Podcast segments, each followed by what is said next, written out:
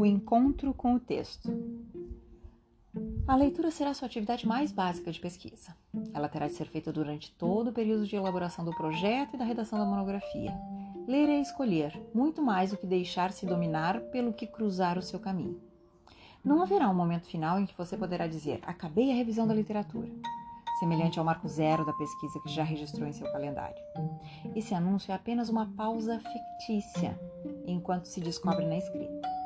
Sim, você terá de diminuir o ritmo da revisão da literatura para escrever, mas jamais abandonará a leitura, nem mesmo quando estiver prestes a me entregar o texto final para a derradeira revisão. A leitura nos inspira, permite desvendar segredos nos dados de campo, estimula os dedos para a escrita. Não sei se a medicina concorda com o que sinto, mas acho que há uma conexão neuronal entre os olhos e as mãos. Quanto mais leio, mais meus dedos fluem na escrita. Talvez para as escritoras cegas, essa conexão seja entre os ouvidos e os dedos. Na minha experiência como leitora ouvidora, me surpreendo como essa relação entre olhos e dedos, ou entre ouvidos e dedos, se repete entre as pesquisadoras. A repetição me inspirou a descrevê-las por estilos. Eu nunca acompanhei minhas orientandas lendo, mas, pelo texto que me apresentaram, fui capaz de imaginar que leitoras seriam sem querer cometer a imprudência da classificação, até mesmo porque todas nós somos únicas nessa descoberta de livros e escrituras, desenhei quatro estilos de leitora: a burocrata, a atriz, a desordenada e a criadora. Claro que há variantes desses estilos. Este é só um exercício bem humorado para organizar minhas ideias sobre leituras e leitoras. Antes de apresentá-las, assumo minha preferência, que é pela leitora criadora. Meu esforço será para descrever os simulacros da criadora para inibir-lhe qualquer aproximação com esses outros espectros de leitora. Antecipo que não sou neutra na descrição que faço dos estilos de leitura. E lembro que jamais etnografei minhas orientandas lendo. O que agora lhe escrevo baseia-se em fontes secundárias de pesquisa, particularmente os textos que elas produziram no período de orientação. Em termos metodológicos, considere minhas fontes como pouco confiáveis para o que passo a escrever. A leitora burocrata. A leitora burocrata é aquela capaz de cumprir com as regras formais da pesquisa e por isso realiza uma bela revisão da literatura. Lê incansavelmente, repete com precisão o que muitas autoras disseram, mas dificilmente cria. Por isso tenho dificuldade em identificar sua voz no texto que me apresenta. Sinto que as vozes das autoras que a inspiram emudecem sua potência criadora. Seu regime de escritura é também burocrático, uma costura de citações. Não é uma plagiadora, longe disso. Seu espírito cumpridor das regras a afasta do risco de plágio. Ela teme ser pega na cópia infame.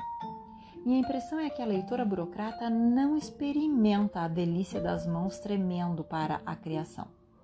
Eu imagino que repleta de fichas, notas, arquivos, tudo milimetricamente organizado e separado em sua escrivania enquanto escreve a monografia.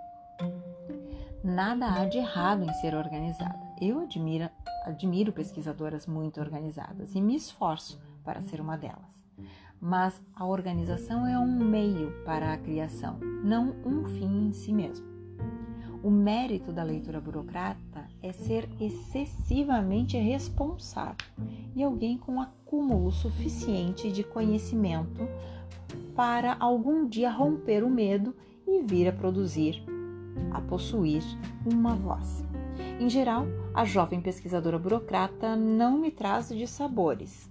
Eu é que me mantenho à espera de um surto criativo. A leitora atriz é o contrário da burocrata. Todas as professoras já tiveram alguma aluna assim. Ela não lê, mas instantes antes de a aula iniciar, passa os olhos no texto ou assunta o tema com suas colegas burocratas. Isso é o suficiente para assumir um ar compenetrado e rebuscado na linguagem, e acreditar participar ativamente da aula. Ela é uma fingidora de leitora. A leitora atriz nunca me convence e sinto por ela uma piedade muito maior que em relação à burocrata. A burocrata me inspira a provocá-la, ao passo que a atriz me afasta da escutativa. Acredito que a leitora atriz seja uma preguiçosa por hábito que crê enganar a audiência. Minha dúvida é se ela se reconhece em algum momento fora do papel de, de intelectual que representa. Em geral, o momento da banca de monografia da graduação é um choque de realidade para ela. O fingimento não a salvará da arguição oral. Ao contrário da leitora burocrata, que é uma cumpridora das regras, a leitora atriz é a que mais rapidamente sucumbe ao planejamento, ao ritmo permanente e profundo das leituras, às exigências da criação com consistência. Em geral, é a leitora atriz quem fracassa na pesquisa acadêmica séria, apesar de ser uma sobrevivente durante o curso de graduação e até mesmo fazer sucesso em audiências superficiais. A leitora desordenada provoca compaixão em sua orientadora, apesar de algumas vezes desafiar a paciência. Estou sendo honesta com você. Eu descubro as leitoras desnorteadas na primeira conversa sobre sua revisão da literatura. Ela não consegue diferenciar a tese central de um artigo, perde-se em detalhes periféricos de um argumento e sofre por essa perdição. Ela anda repleta de livros e faz questão de me mostrar os prazos da biblioteca, as últimas aquisições, os textos que arquivou em seu programa de bibliografia. O principal desafio da leitura desnorteada é encontrar rumos. Por isso é a que mais demanda a atenção de sua orientadora.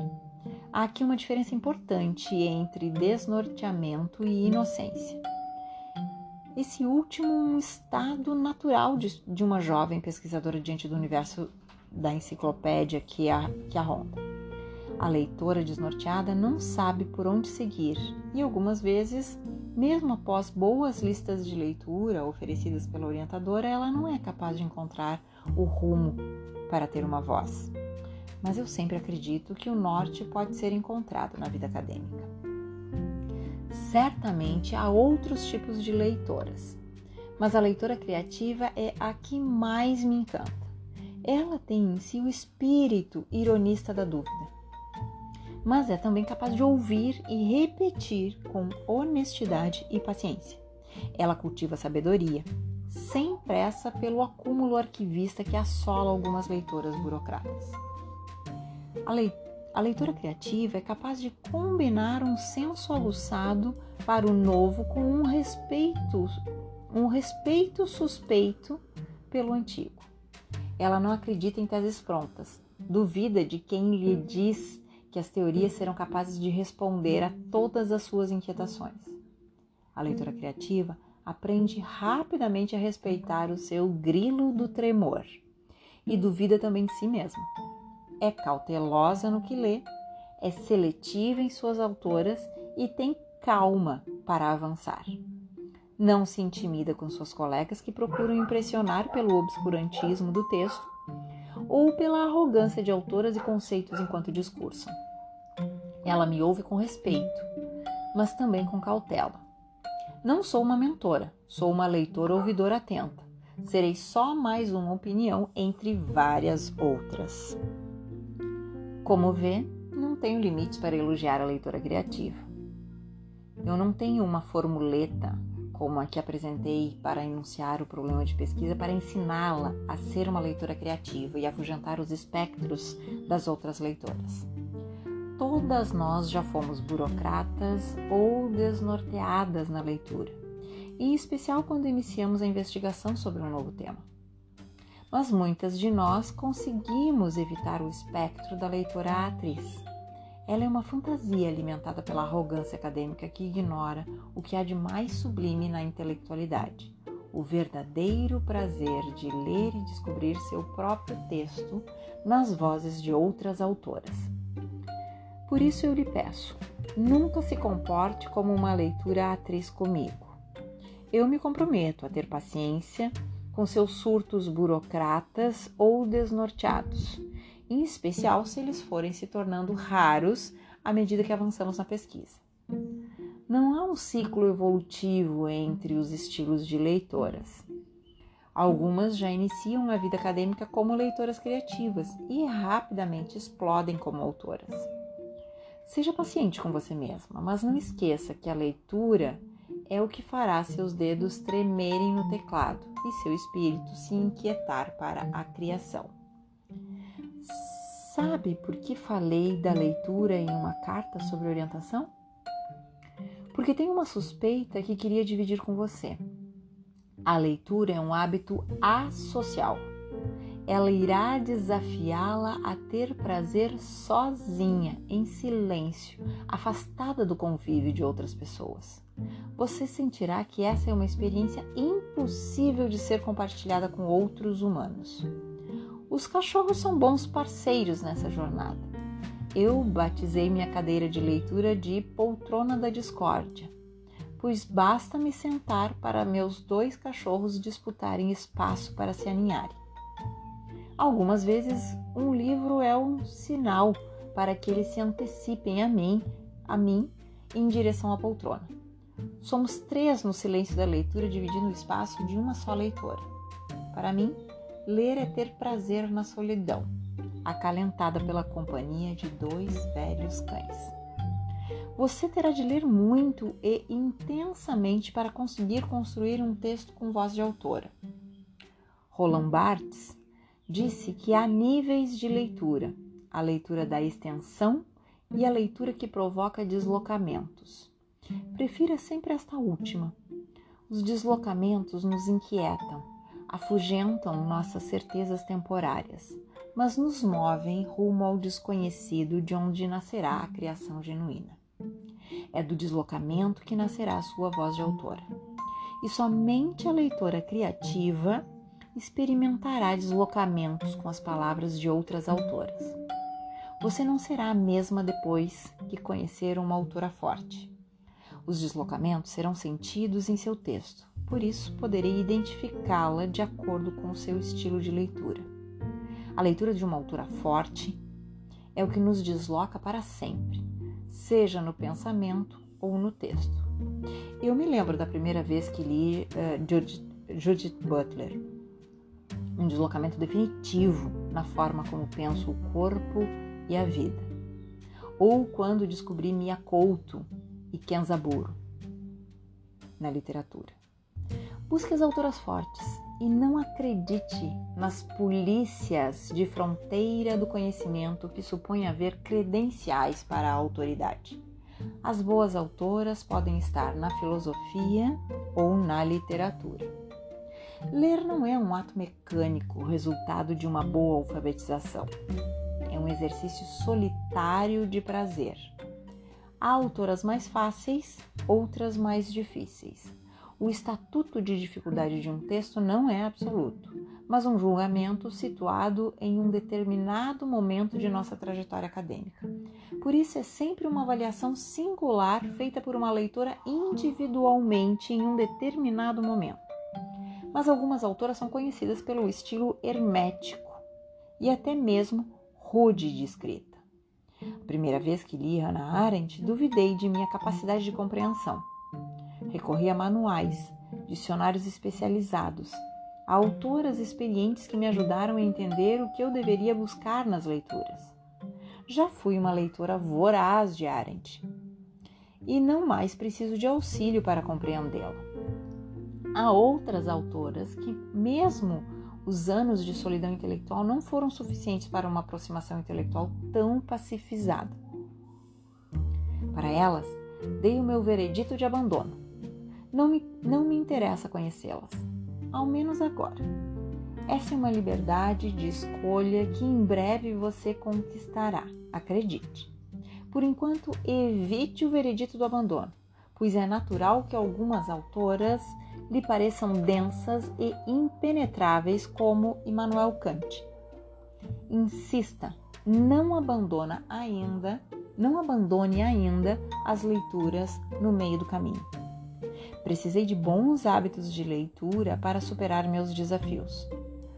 Você deve fazer o mesmo. Vim de uma geração em que as pessoas seguravam o livro em uma mão e na outra mantinham um cigarro aceso. Os tempos mudaram, por isso minhas dicas são todas livres de vício. Descreva para si mesmo como são seus hábitos de leitura. Onde lê? Quanto tempo consegue ler sem pausas? Precisa de silêncio para a leitura? Anota enquanto lê? Que tipo de anotação realiza? Visual ou registro literal de trechos da obra? O primeiro passo para melhorar seus hábitos de leitura é conhecê-lo. Sim, eu adoro provocar a consciência sobre, sobre nossos hábitos. Acho que já percebeu isso. A verdade é que a leitura é uma dessas experiências que vivemos diariamente, mas sobre as quais pouco refletimos.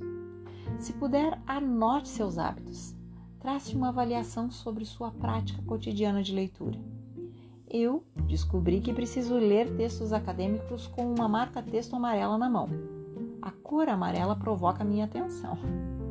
No passado já foi um lápis de cor vermelho. Essa certamente é uma avaliação estética, mas que tem razões psíquicas para mim.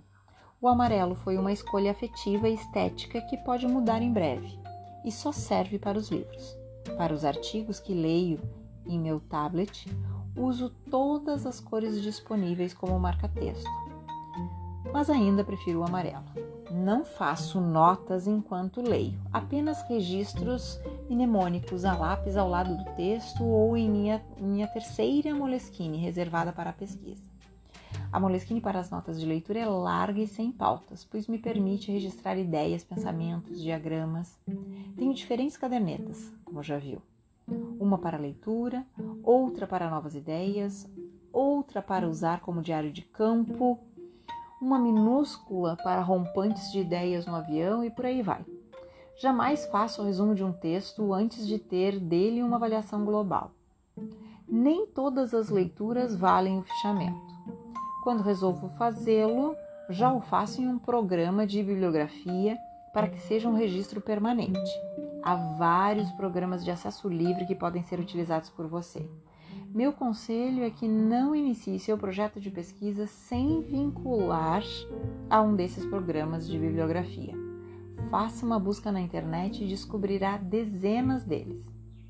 Eles são intuitivos e rapidamente você aprenderá a utilizá-los.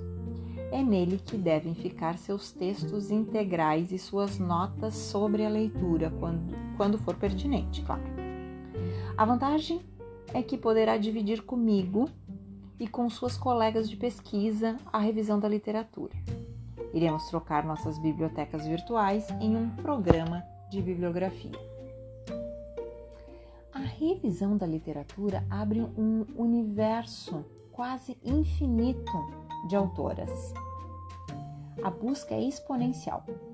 Ao levantar uma fonte, a análise de referências cruzadas permite a recuperação de dezenas de outras autoras.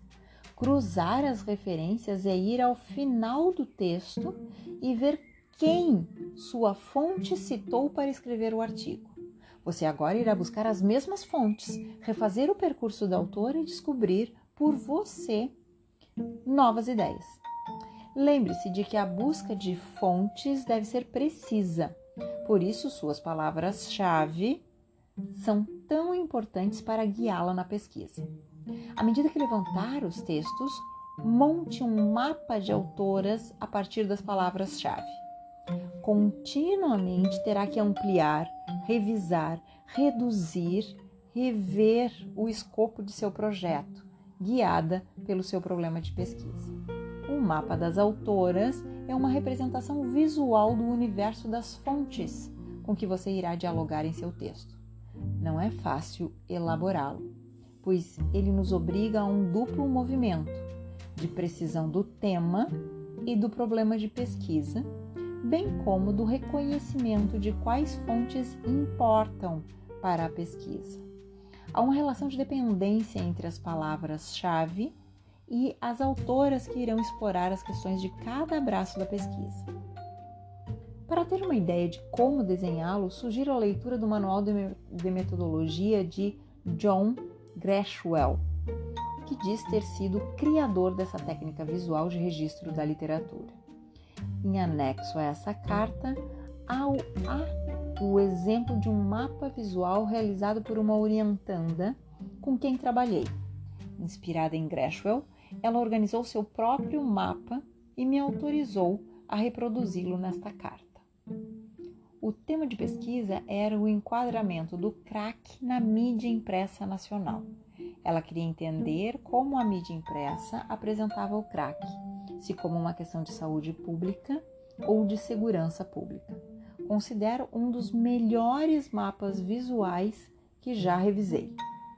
Não irei reproduzir o modelo de John Greshwell eh, para evitar a cópia banal de uma ideia tão genial. Só queria que soubesse que, além de considerar essa uma boa técnica para a organização da revisão da literatura, eu sofro por não ter sido a criadora. Tente aprimorar essa ideia de mapa visual às suas necessidades. Sempre que inicio uma nova pesquisa, passo horas revisando o mapa visual a cada nova leitura.